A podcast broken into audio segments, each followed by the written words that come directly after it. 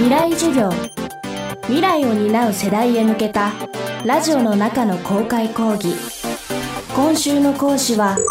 東海大学の内田治です。災害時の SNS 活用を研究しています。未来授業。この番組はオーケストレーティング・ア・ブライター・ワールド NEC 暮らしをもっと楽しく快適に川口義賢がお送りします。未来授業今週の講師は東海大学情報理工学部教授内田治さんです。東日本大震災から8年。この間にも熊本地震や西日本豪雨北海道胆振東部地震など日本は数々の自然災害に見舞われました。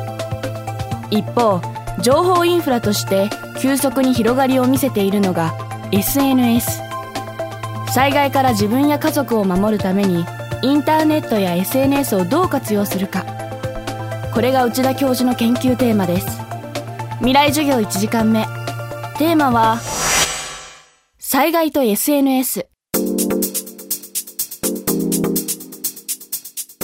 やはり東日本大震災が発生した2011年の当時と、まあ現在で、そのスマートフォンの普及率っていうのは劇的に上がったんですね。で、またソーシャルメディアをあの使うっていう人も非常に増えたということなので、まあ、2011年のその3月11日東日本大震災が発生した際も災害の状況の把握であったりとか例えばどのように避難したらいいのかというような、まあ、意思決定に、まあ、ツイッターが少なからず活用されたというふうには言われているんですけども、まあ、それ以降災害が起きた時にソーシャルメディアを活用して様々な情報の収集であったりとか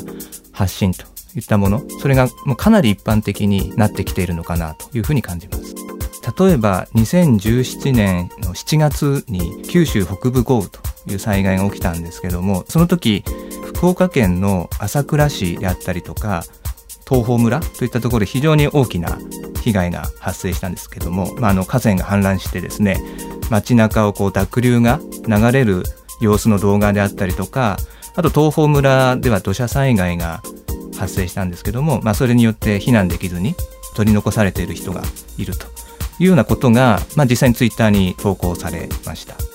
非常に大きなあの災害なんだなってことを、まあ、多くの人がリアルタイムに知ることができたというふうに思います。やはりあのスマートフォンを所有している人が非常に増えたと。あの2011年当時はやはりまだいわゆるガラケーを持っていたっていう人が多かったと思うんですけども、まあ、最近スマートフォンを持っている人が増えたでそういったもので普段からま動画を撮影したり写真を撮ったりっていうことをま日常やっていると。やはり災害が起きた時にしかあの例えばやらない使えない使わないアプリっていうのはなかなかやっぱり使えないと思うんですけども普段から例えば Twitter とか Instagram とか LINE とか、まあ、そういうソーシャルメディアと呼ばれるようなものに親しんでいるので、まあ、災害が起きた時にもそういう形で目の前で起きている事象をですね投稿しようと。でまあどういう気持ちでそれを投稿してるのかっていうのは人によって様々だとは思うんですが実際にはそういった投稿が役に立ってるっていうケースも増えてきてるのかなというふうに思います。また SNS で発信される情報はビッグデータとして集積されます。情報を被害状況の把握や避難に活用する研究も進んでいます。災害時のツイートの情報を広く収集してでそれを質問応答みたいな形式で提供するっていうようなシステムを実際にこう開発しているっていうような事例もあります我々の研究グループで解析した結果なんですけども昨年の大阪北部地震その発生直後の午前8時から10分間の間に地震っていうキーワードが含まれているツイートが27万件以上あったんですね。10分間で。ですからまあ非常にその膨大な、まあ、ある意味ビッグデータなわけなんですね。でまあこのようにその災害時っていうのはもうとても多くのツイートが投稿されると。ざっと見てみるとあ地震だとかですね。すごい揺れたとかですねそういう単なる感想とか意見っていうのはほとんどなんですよ。ですけど、まあその中にも、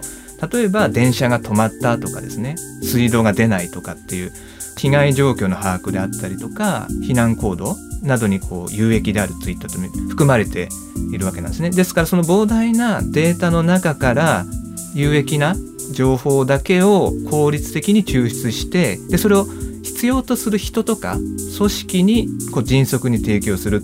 大規模災害の時はそういったそれこそ鉄道事業者であったりとかさまざまな組織も同時に被災していて混乱しているわけなので正確な情報を待つってことも大切だと思うんですけどもまずは実際のあの市民の方であったりとかそういった方の、まあ、生の声っていうんでしょうかねそれを集約して迅速に状況を把握するっていうことは意義があるのかなというふうに思うんですよね。あと例えばツイッターで絵文字を利用してるって人多いと思うんですけどあれも実はその利用されてる絵文字を分析すると被災者が今どういう状況に置かれてるのか感情の分析であったりとかあとやっぱ被害の程度が大きい時は例えばこう泣き顔の絵文字が多数使われるとかそういうことの把握に使えそうなんですね。ですから今そういった分析っていうのも取り組んでいて、まあ、それがうまくいけば役に立つこうツールの開発なんかにつながるテーマなのかなというふうに思ってます。未来授業。今週の講師は東海大学情報理工学部教授内田治さん。今日のテーマは災害と SNS でした。未来授業明日も内田治さんの授業をお届けします。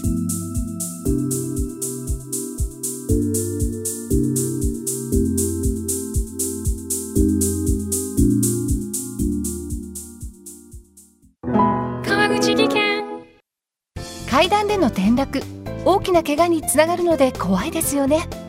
足元の見分けにくい階段でもコントラストでくっきり。白いスベラーズが登場しました。皆様の暮らしをもっと楽しく快適に。川口技研のスベラーズです。未来授業。この番組はオーケストレーティング・ア・ブライター・ワールド NEC 暮らしをもっと楽しく快適に川口技研がお送りしました。